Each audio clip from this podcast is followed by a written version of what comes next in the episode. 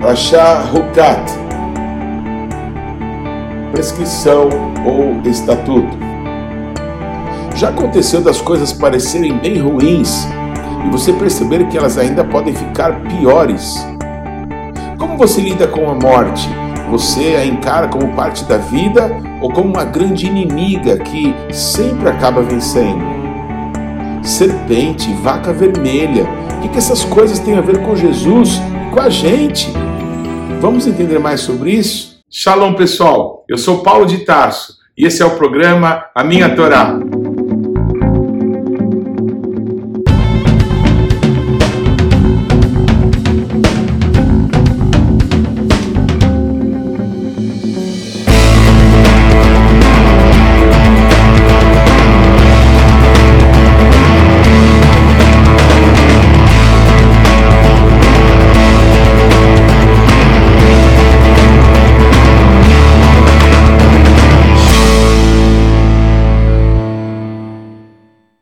Favor, gaste agora alguns segundos, interaja conosco, deixe aí o seu like, faça algum comentário, torne esse vídeo ainda mais relevante, compartilhe com os teus amigos. E se você não se inscreveu ainda, não deixe de se inscrever nesse canal. Clique aí no sininho para que você receba as nossas notificações. E vamos juntos mergulhar no conhecimento da palavra de Deus. Shalom, pessoal. Essa daqui é para Hukat, palavra para prescrição ou para estatuto.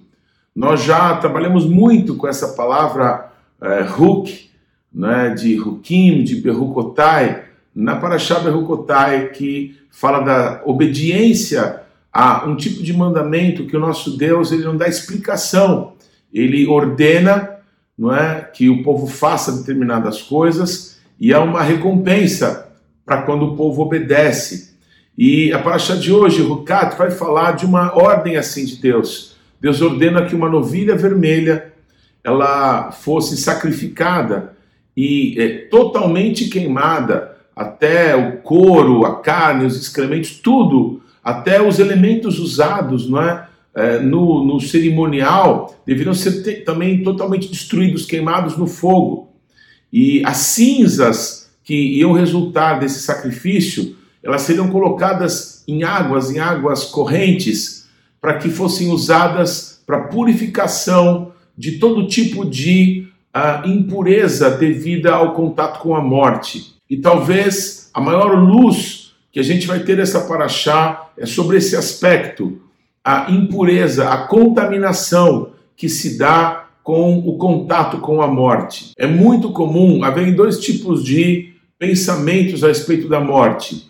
Um das pessoas que entendem que a morte faz parte da vida então é um ciclo natural que deve se seguir. Pessoas assim talvez levam os seus filhos desde muito pequenos, não é? A sepultamentos de parentes, de pessoas que conheceram, para que a criança cresça se habituando com essa realidade de que todos os homens caminham para a morte.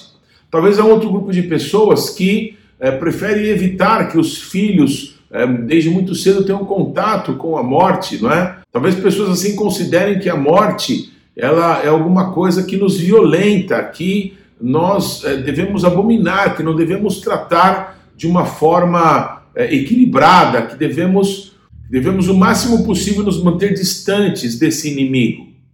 Uma coisa certa, talvez o equilíbrio permita aí é, que a gente entenda que todos os seres humanos nesses últimos seis mil anos é, têm se encontrado com a morte. É, isso se acelerou muito mais depois da arca de Noé, depois dos dias de Noé, que nosso Deus disse que o homem não viveria mais que 120 anos. Então a vida se encurtou muito. E hoje em dia, não é, é não é comum que pessoas cheguem com mais de 100 anos com saúde, mas houve épocas e em regiões que pessoas que chegavam aos 30 anos já eram considerados anciãos, porque as mortes eram muito precoces por causa das guerras, por causa de doenças. Mas, de certa forma, todo ser humano tem que, em algum momento da sua vida, se deparar com a morte, com a sua própria, não é? Ou com de algum parente, de algum amigo. Isso inquestionavelmente sempre nos amedronta, sempre nos confronta, porque não se sabe exatamente como vai ser depois da morte. E todos têm é, preocupações ou medo, não é? é do que vai acontecer depois que fecharem os olhos para esse mundo, como vimos tantos que conhecemos e tantos e tantos na história que tiveram esse encontro, que passaram desse mundo natural que estamos para o um mundo vindouro. E as religiões todas tentam buscar respostas para isso. E algumas têm histórias muito bonitas, não é? De que é possível voltar e retomar coisas que você deixou para trás, amores antigos, amores de outras vidas, ouvir consertar coisas que foram feitas de errado, não é? Ou é, sofrer para que você possa melhorar e ter uma é, ascensão maior, não é? Depois que você morrer nesse nesse momento, nessa vida. Então existem muitas histórias, algumas muito bonitas, tentando trazer consolo, esperança para o ser humano, não é? Contra esse inimigo tão terrível que é a morte. Nessa Parashah Hukat, o nosso Deus vai dar várias instruções para o seu povo de como deveriam lidar com pessoas que tivessem contato com a morte. Um sacerdote, ele não podia estar num local onde tivesse morte. Ele não podia tocar num corpo morto, senão ele estava contaminado. As próprias pessoas da população de Israel não podiam ter contato com a morte sem serem purificados. E se alguém, se algum sacerdote entrasse no tabernáculo, entrasse no local de adoração, no santuário do nosso Deus, sem ser purificado, a imundícia decorrente da morte estava sobre ele e ele traria essa imundícia, ele contaminaria aquilo que é santíssimo. E o nosso Deus foi decisivo em dizer que qualquer pessoa que contaminasse com a morte aquilo que era santíssimo deveria ser eliminado do povo, porque trazia sobre si a imundícia da morte. Esse foi um período muito terrível daqueles 40 anos que o povo esteve no deserto, porque depois de incontáveis levantes do povo, de lideranças, né, tantas rebeliões contra Moisés, contra Arão. Vimos na última paraxá a rebelião de Corá, primo de Arão, primo de Moisés. Vimos que essa rebelião não ficou é, ali circunscrita na família de Moisés, mas outros líderes de outras tribos. Cerca de 250 homens se levantaram, foram para a porta da tenda da congregação, como que para fazer uma guerra civil, como que para tomarem a autoridade, a força. Mas o nosso Deus aparece, e o nosso Deus dá uma ordem, e o final é que todos aqueles 250 homens são mortos fulminados pelo fogo de Deus que sai do altar, enquanto é, Corá, Datama, Viram, que se levantaram contra o nosso Deus foram engolidos pela terra, como nunca ninguém tinha descido ao abismo vivo, como aconteceu com eles. Então nos parece que uma coisa terrível sucedia a outras coisas mais terríveis ainda.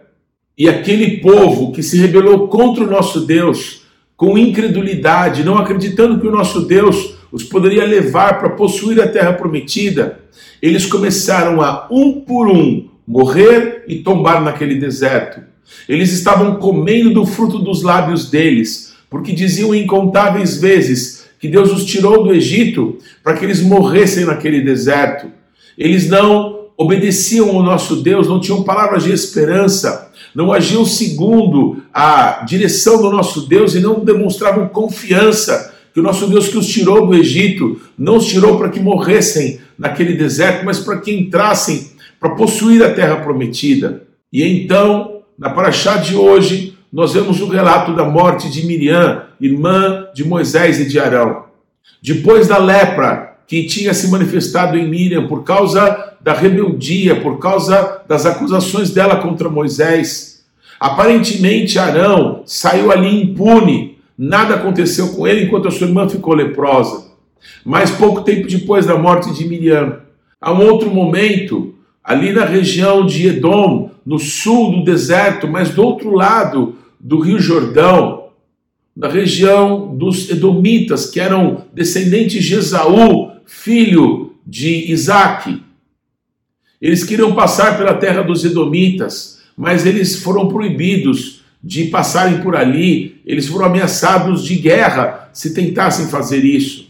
E no monte chamado Hor, nesse caminho, nesse caminho que estava é, apontando para o fim daquele percurso de 40 anos de deserto, o nosso Deus chama Moisés para o, o cume desse monte chamado Hor, e ele manda que o seu irmão Arão e o seu sobrinho Eleazar, o primogênito de Arão, depois da morte de Nadab e Abiú, que eles subissem os três no cume daquele monte, e eles sobem.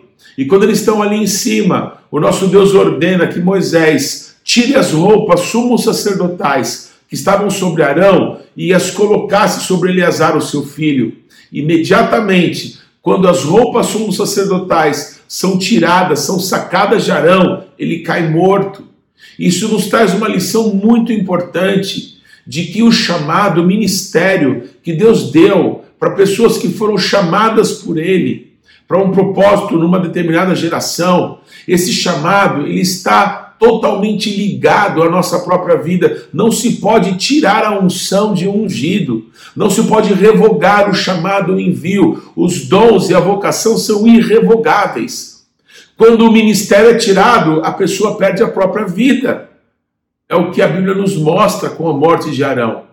E toda a nação de Israel que vê Moisés e Eleazar descerem sozinhos, vendo agora Eleazar com as roupas que foram do seu pai, toda a nação de Israel começa a chorar por Arão e eles é, mantêm um luto, eles choram a morte de Arão por 30 dias. Pouco antes desse momento tão triste da história de Israel, há um último levante nos dias de Arão como sacerdote a nação inteira vai diante de Moisés e de Arão, e eles começam a reclamar e a amaldiçoar que seria melhor que voltassem para o Egito, que era melhor terem morrido lá do que naquele deserto, sem água, sem pão.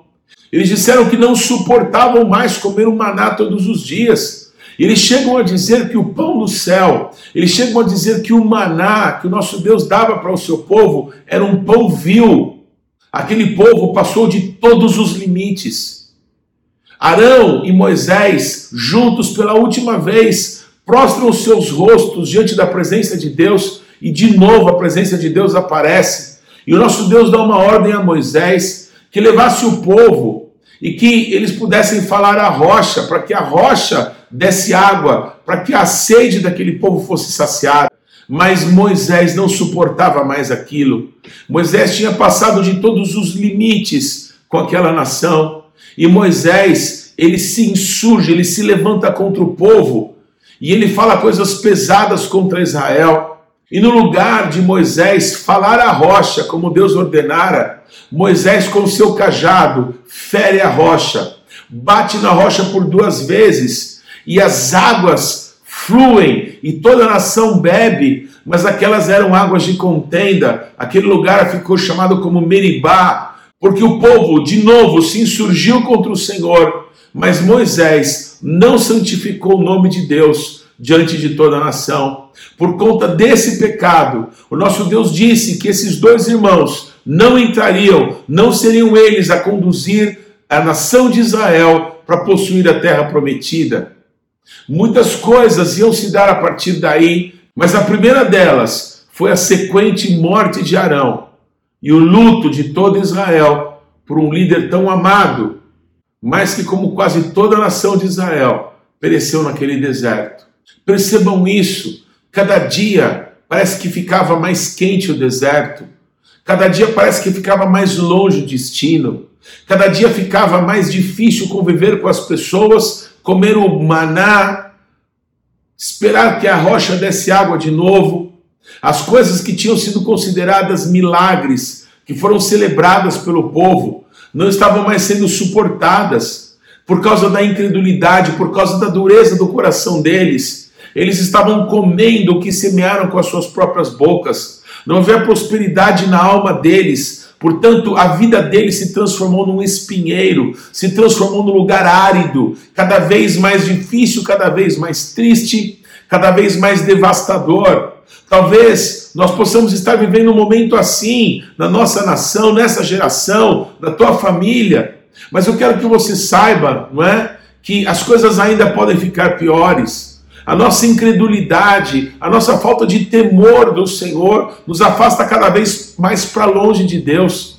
Aquela nação, ela morreria inteira naquele deserto. E parece que a cada dia, não é? é, aqueles que se levantaram primeiro, os mais velhos, os anciãos, estavam sendo todos sepultados. O Sinai se transformou num grande sepulcro, num grande cemitério de toda aquela nação de incrédulos que foi tirada do Egito e da casa da servidão pelo braço estendido e mão poderosa do nosso Deus, mas não davam honra ao Senhor, não confiavam totalmente naquele que os tirou de lá para transportá-los para a terra prometida. Não basta um dia termos entregue a nossa vida para Jesus Cristo, num culto cheio de emoção, em que ouvimos falar do Evangelho. Nós temos que caminhar e ter a nossa vida aos pés do Senhor, até aquele glorioso dia que estaremos com sempre com o nosso Deus. Se no meio desse caminho nós é, nos rebelarmos contra Deus, nós estaremos decretando o nosso próprio fim porque não confiamos que o Senhor começou a boa obra e Ele é fiel para cumpri-la. Há uma reflexão muito importante que precisamos fazer. Quanto mais nós nos afastamos de Deus, pior as coisas ficam. Elas não vão melhorar. Não tem como melhorar. Com o Senhor, nós enfrentamos situações difíceis e por muito tempo, às vezes, temos que comer a mesma comida, temos que beber água, nós temos que caminhar um pouco mais nesse deserto, nós temos que ver pessoas que nós amamos, mas que é, estão sendo sepultadas.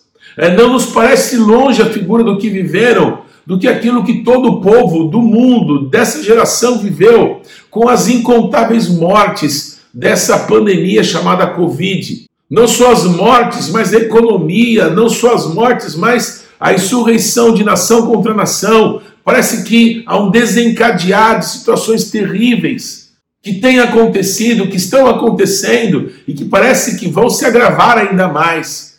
Nesse momento, precisamos colocar os nossos olhos naquele que fez os céus e a terra, naquele que tem promessas para nós, porque senão entramos e fazemos parte da estatística do grupo que vai morrer no deserto também, reclamando de tudo, reclamando de todos e manifestando infidelidade, incredulidade diante do nosso Deus. Se já não bastasse tanta desgraça, tantos problemas, tantas dores, tantas mortes, mais uma praga. Serpentes abrasadoras aparecem no deserto e começam a morder os filhos de Israel. Eram dores horríveis, eram dores incríveis. Assim como Yeshua nos ensinou orar todos os dias ao nosso Pai, Avino Shabashamai, Itkadash Mechá, Pai nosso que está nos céus, santificado seja o teu nome. Nós pedimos e invocamos o nome de Deus, o reconhecemos como Pai, mas amaldiçoamos o nome do Senhor com as nossas ações, com a nossa incredulidade, com as palavras duras que falamos, não é? Com as palavras contra nós mesmos que dizemos, nós nos contaminamos com a morte que sai da nossa própria boca. E o nosso Deus nos ordena fazer coisas nos ordena tomar posicionamentos e nós queremos entender por que, que isso tem que ser feito. Não é para entender, é para obedecer.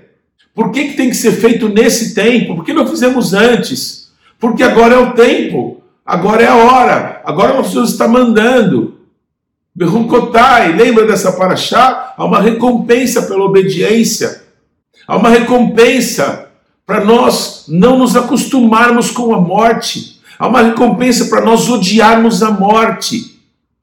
Nós temos que nos deparar, temos que confrontar esse inimigo, que zombemos da morte, não porque temos poder contra ela, mas porque Yeshua, ele venceu a morte, Tragada foi a morte pela vitória. Onde está a morte o teu aguilhão? O aguilhão da morte é o pecado, mas Jesus Cristo tomou o nosso lugar. Yeshua Hamashia morreu naquela cruz. Ele foi levantado e se entregou por amor de todos nós, para que a morte fosse destruída. Ele não venceu a morte, não é apenas na ressurreição, mas ele zombou da morte quando ele se lançou contra ela, quando ele disse: Pai, consumado está, a ti entrego o meu espírito. Yeshua não esperou a morte vir contra ele, porque a morte não tinha autoridade contra Yeshua, ninguém podia matá-lo. Todas as vezes na história de Yeshua que ele se depara com a morte, ele vence a morte Ele vence a morte quando Talita, a menina, tinha acabado de morrer, filha de Jairo. Yeshua dá uma ordem, aquela menina ressuscita.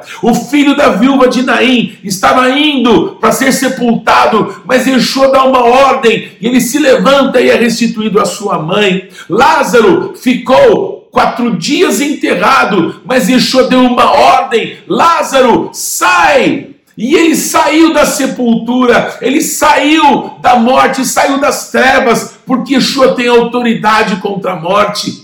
Yeshua se lança como um valente, como um leão para bater a presa contra a morte, o nosso último inimigo, como diz a palavra, que será vencido. Nós não temos que brincar com a morte, nós nos contaminamos com a morte. Quem toca na morte fica impuro. Quem toca na morte se contamina. Nós não temos nada com a morte, nós temos que abominar a morte.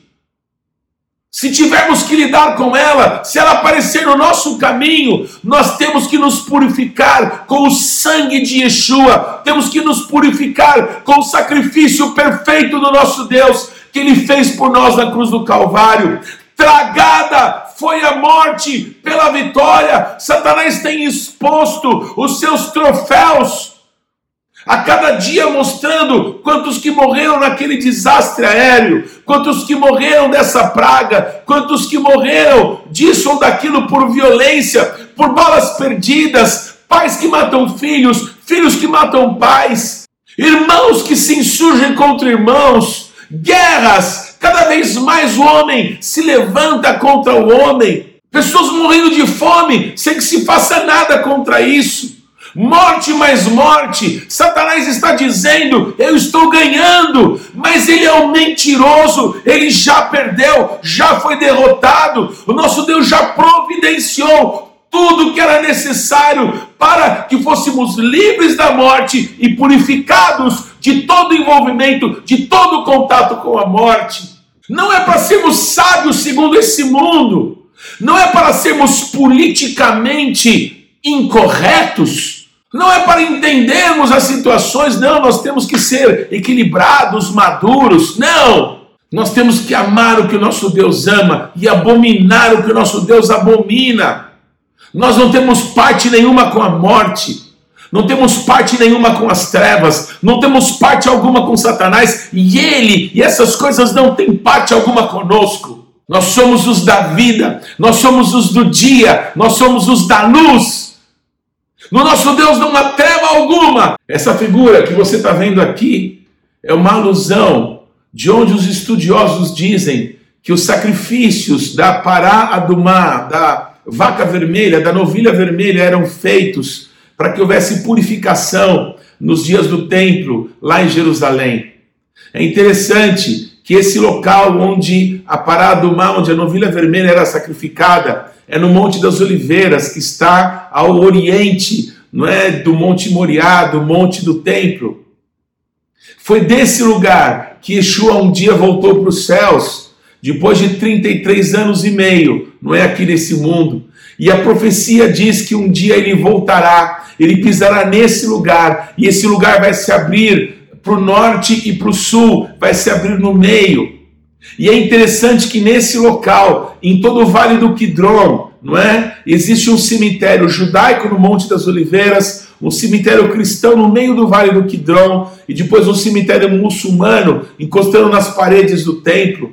E todos os judeus, não é, sonham ser enterrados nesse local, porque creem que quando o Messias, quando o Mashiach se manifestar, todos ressuscitarão. Até uma curiosidade: os judeus que são enterrados ali no Monte das Oliveiras, eles são enterrados, não é, com os pés voltados para o Monte Moriá, acreditando que quando o Mashiach voltar, ele descerá ali e ele entrará pelas portas do templo que vai ser reconstruído, e aí todos os que morreram vão ressuscitar e vão entrar também, não é, nesse nessa nova dimensão em que o rei do reino virá para reinar. Tirando as histórias, as fábulas de lado, o que interessa é que um dia Yeshua se encontrou com uma das pessoas mais sábias do seu tempo, um homem importante que fazia parte do Sinédrio, do Sanedrim, não é? Um grupo de 70 anciãos de Israel. E esse homem, ele procura Yeshua de noite, talvez ele tivesse vergonha de ir até Jesus durante o dia para que ninguém o visse. E ele chega de uma forma muito errada diante de Deus, ele chega bajulando, ele chega falando palavras lisonjeiras a Jesus. E Yeshua corta essa conversa e lhe diz: quem não nascer de novo não pode entrar no reino de Deus. E aquele homem, um sábio, um sábio no meio de Israel, diz: Mas como eu, sendo velho, posso nascer de novo? Eu, como que eu poderia voltar para o ventre da minha mãe? Yeshua, ele falando de coisas sobrenaturais, enquanto esse homem chamado Nicodemos falava só de coisas naturais. Ele não conseguia transicionar de coisas eternas para as coisas que lhe prendiam os olhos nesse mundo. Yeshua insiste em falar de coisas é, sobrenaturais e diz que quem não nascer da água e do Espírito não pode ver o reino de Deus. É claro, se você não pode nem ver o reino de Deus, como é que você vai entrar nele? Yeshua falava do batismo de arrependimento e do batismo do Espírito Santo. Yeshua falava da morte que Deus exige de nós, porque se Yeshua se entregou por nós na cruz do Calvário, importa que cada um que quiser segui-lo tome a sua cruz e vá até ele, siga o seu caminho. Yeshua tomou a sua cruz e foi até o Monte da Caveira e ali se entregou por todos nós. O nosso Deus não quer sacrifícios mortos, ele quer sacrifícios vivos, santos e agradáveis a Deus, com culto racional.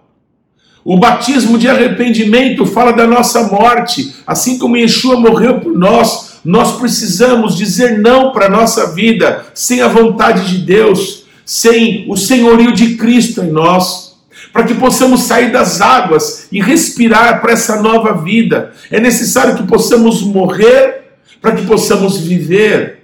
Para nesse novo nascimento, cheios do Espírito Santo, sermos conduzidos pelo Senhor, como o seu povo era conduzido pela Sheriná, pela nuvem da presença de Deus no meio do deserto.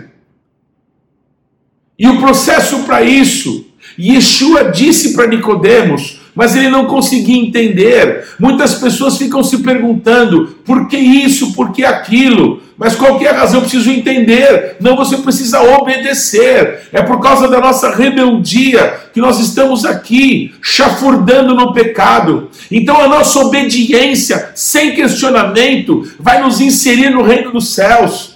Yeshua disse para Nicodemos que assim como Moisés levantou uma serpente no deserto, Todas as pessoas que foram mordidas por aquelas serpentes abrasadoras e olharam para aquela serpente abrasadora que Moisés fez de bronze, todos que olhavam para aquele objeto feito por Moisés saravam das mordidas das serpentes. Aquilo era um símbolo, a serpente que fala de Satanás, a serpente que fala do mal, que fala do pecado. Era a figura que Yeshua se transformou quando ele se entregou por nós. O nosso pecado foi lançado nele, as nossas condenações, as nossas maldições, toda a nossa iniquidade foi que foram lançadas em Yeshua, e todos que olham para ele, ele tomando nosso lugar, são sarados. Esse encontro com a cruz é o que pode nos arrancar da morte. Yeshua estava do lado de um ladrão na cruz do Calvário, e aquele homem, no seu momento derradeiro, ele declara Yeshua. E aquele ladrão declara Yeshua, lembra-te de mim quando entrares no paraíso. Yeshua lhe responde: ainda hoje estarás comigo no paraíso. Tragada foi a morte pela vitória. Eu não sei quanto tempo você tem de vida, Aquele homem, aquele ladrão, tinha apenas alguns minutos antes das suas pernas serem quebradas e ele morrer e se encontrar com a morte. Eu não sei, talvez você tenha décadas ainda, talvez você vai viver muitos e muitos anos, ter filhos, ter netos, conhecer os seus bisnetos. Mas uma coisa eu te digo: esse tempo que vivemos, esse tempo que ainda vamos viver, ele é nada comparável à vida eterna. Então nós precisamos semear nessa vida natural para que possamos colher na vida eterna. Aquele homem tinha poucos minutos, mas ele fez a melhor opção. Ele é, obedeceu, ele se lançou em fé aos pés de Yeshua. Ele estava crucificado com Cristo e essa é a nossa posição. Dizemos não para a nossa vida sem Deus, nos perdoa Deus pelos nossos pecados, pela nossa rebeldia. Todos que olharem para Ele serão purificados as cinzas daquela novilha não tinham poderes miraculosos nela, elas eram um símbolo, assim como as pessoas hoje, não é? Recebem a imposição de mãos e a unção com óleo, e a palavra de Deus diz que a unção com óleo, ela vai sarar, vai salvar, vai curar o enfermo. Queridos, o óleo ele não tem poder miraculoso nele, são símbolos do poder do Espírito Santo, do poder do sangue de Jesus, do poder do amor de Deus manifesto entre nós. Nós temos que deixar de ser místicos e sermos espirituais e acreditarmos em Deus e obedecermos sem duvidar, porque essa é a porta para a vida eterna. Crer em Jesus, em Sua palavra e depender dEle, porque tudo vem dEle, tudo é para Ele. Ele nos salvou e Ele vai nos apresentar transformados como a vida eterna diante do nosso Deus e Pai. A Yeshua toda a glória, hoje e eternamente. Aleluia. Se Deus mandou, faça. Se Deus disse, creia. Se Deus te enviar, vá. Se Deus falar para você ficar, permaneça. Tem um texto maravilhoso, com o qual eu quero encerrar essa paraxá lendo para você. É um texto maravilhoso em Hebreus, capítulo 9, dos versículos 11 a 15, que eu quero ler para você, para encerrar essa paraxá. Está escrito assim: Cristo, porém, tendo vindo como sumo sacerdote dos bens já realizados por meio de um maior e mais perfeito tabernáculo, não feito por mãos, isso é, não dessa criação, e não por meio do sangue de bodes e de bezerros, mas pelo seu próprio sangue, entrou no Santo dos Santos, uma vez por todas, havendo obtido uma eterna redenção. Se a aspersão do sangue de bodes e de touros e das cinzas de uma novilha santificada, os contaminados quanto à purificação da carne, quanto mais o sangue de Cristo, que pelo Espírito eterno se ofereceu a si mesmo imaculado a Deus, purificará a nossa consciência das obras mortas para servirmos ao Deus vivo. Aleluia odeia a morte. Ela odeia você, a minha, a minha família e a tua. Se você tiver que se enfrentar com a morte, se deparar com ela, zombe da morte, porque tragada foi a morte pela vitória. Pode ser que nós, a qualquer hora dessa, teremos de nos deparar com ela, mas Yeshua é aquele que vai estar do meu lado, à minha direita, vai estar do teu lado, vai estar contigo. Ainda que eu andasse pelo vale da sombra da morte, eu não temeria mal algum, porque Yeshua, porque tu, Senhor, estás comigo. Se está muito escuro, acenda a luz, pois o nosso Redentor vive. Que mitzion tesetorá, o dvar Adonai, Yerushalayim, e de Sião virá a lei e a palavra de Deus de Jerusalém. Não se esqueça, o Shabat não pertence à semana que está terminando o Shabat não pertence à semana que está começando. O Shabat pertence ao Eterno. Shabat Shalom.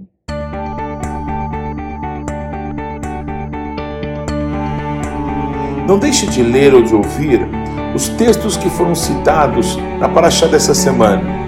Você pode acessá-los ou no nosso site ou nas principais plataformas de podcasts. O importante é que você, pessoalmente, mergulhe no conhecimento da palavra de Deus. Você pode participar ativamente do programa Minha Torá, se inscrevendo no nosso canal, mandando perguntas, interagindo, compartilhando com seus amigos é, porções que vão te edificar. Mas também você pode fazer parte disso, semeando financeiramente para que esse canal se desenvolva ainda mais.